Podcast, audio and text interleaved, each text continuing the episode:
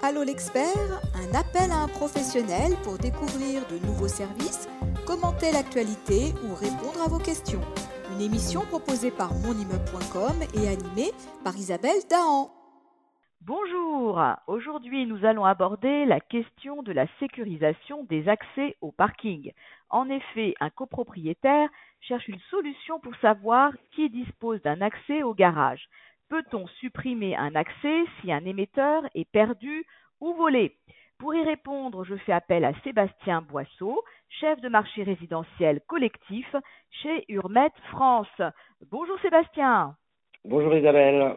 Alors, qu'est-ce qu'on peut répondre à ce copropriétaire? Bah, qui a peut-être des petits soucis avec les accès à son parking alors c'est vrai qu'aujourd'hui, l'accès au parking est une problématique, non pas d'y accéder, mais plutôt dans la gestion des émetteurs qui sont distribués. La majorité des systèmes en place euh, sont des systèmes qu'on peut appeler autonomes ou de lecture-écriture euh, dans nos jargons techniques, et ce qui impose, si nous perdons la télécommande, de devoir d'une part déprogrammer celle-ci et en programmer une nouvelle. Généralement, quand le résident a perdu euh, cette télécommande, il n'a plus le numéro et est rarement stocké par le gestionnaire. Donc, ces émetteurs courent encore dans la centrale de gestion. C'est pour ça qu'aujourd'hui, on a développé, donc nous, la centrale euh, qu'on appelle Chef, qui permet donc d'une part de gérer des émetteurs, puisqu'elle va gérer les accès au parking. Elle dispose de deux relais pour ceci, donc euh, une porte de garage par exemple et son portillon qui peut annexer. Et l'avantage de cette solution, c'est qu'elle est également connectée via notre système qui s'appelle VisioSoft Web. Et VisioSoft Web, qui est la plateforme de gestion, va permettre aux gestionnaires de pouvoir en temps réel ajouter, modifier ou supprimer les télécommandes. Alors Sébastien, quand vous dites le gestionnaire, c'est le gestionnaire de, copropriété Bien sûr, le gestionnaire de copropriété ou le syndic de copropriété, s'il le souhaite, peut avoir un accès à la plateforme web et administrer en temps réel ses émetteurs. D'accord, donc ça résout euh, bien sûr les difficultés de, badge qui se baladent et donc aussi peut-être de changement de locataire ou changement d'occupant. Absolument. Si un résident partait avec le badge sans le remettre à son gestionnaire ou à la personne qui va suivre, de ce fait, le syndic de copropriété, le gestionnaire, va pouvoir désactiver ce badge même s'il n'a pas été rendu. Et ce badge ne permettra plus l'accès à la copropriété. D'accord, c'est vrai que ça, c'est des systèmes qu'on applique le plus souvent aux portes principales, hein, aux portes d'entrée des immeubles. Mais d'où l'intérêt d'en parler aujourd'hui, c'est que pour les garages, ce n'était pas forcément le cas.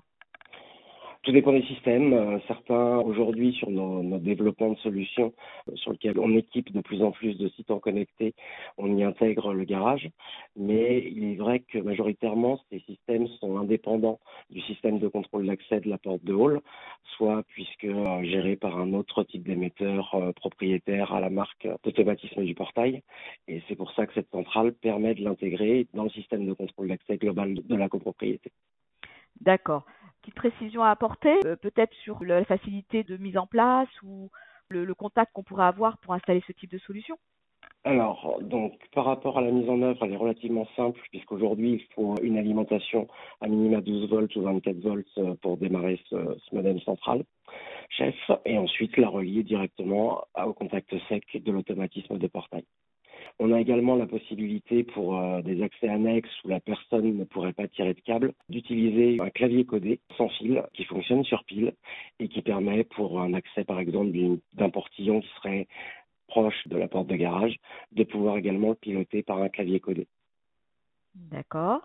Et dans une version qui va sortir, on va dire, premier trimestre 2022, on va avoir un certain nombre de nouveautés, normalement un accès mobile, la possibilité de gérer un lecteur de badge en physique, la gestion des événements et plein d'autres surprises. Premier, premier trimestre 2023. Euh, 23, pardon, qu'est-ce que Oui. eh oui, c'est bientôt. ça arrive. Ça, arrive vite. Ça arrive, il faut se préparer. Et eh oui, il va falloir, va falloir s'habituer à changer la date bientôt. C'est ça. Oui, tout, à fait. Bon, alors pour vous contacter, Sébastien, comment on fait? Donc, Urmet ne vendant pas en direct, ces solutions seront euh, disponibles par le réseau de distribution euh, classique euh, électrique et par le biais de nos installateurs premium également, qui seront formés et accompagnés sur la mise en œuvre de cette solution. D'accord. Bon, bah écoutez, je pense que notre copropriétaire a sa réponse. Elle est complète, elle est précise. On vous remercie beaucoup, Sébastien Boisseau, et puis on vous dit à très vite dans les pages de monimmeuble.com. Au revoir. Avec plaisir. Merci Isabelle, bonne journée. Bonne journée. Allô l'expert, un appel à un professionnel pour découvrir de nouveaux services, commenter l'actualité ou répondre à vos questions. Une émission proposée par monimmeuble.com et animée par Isabelle Dahan.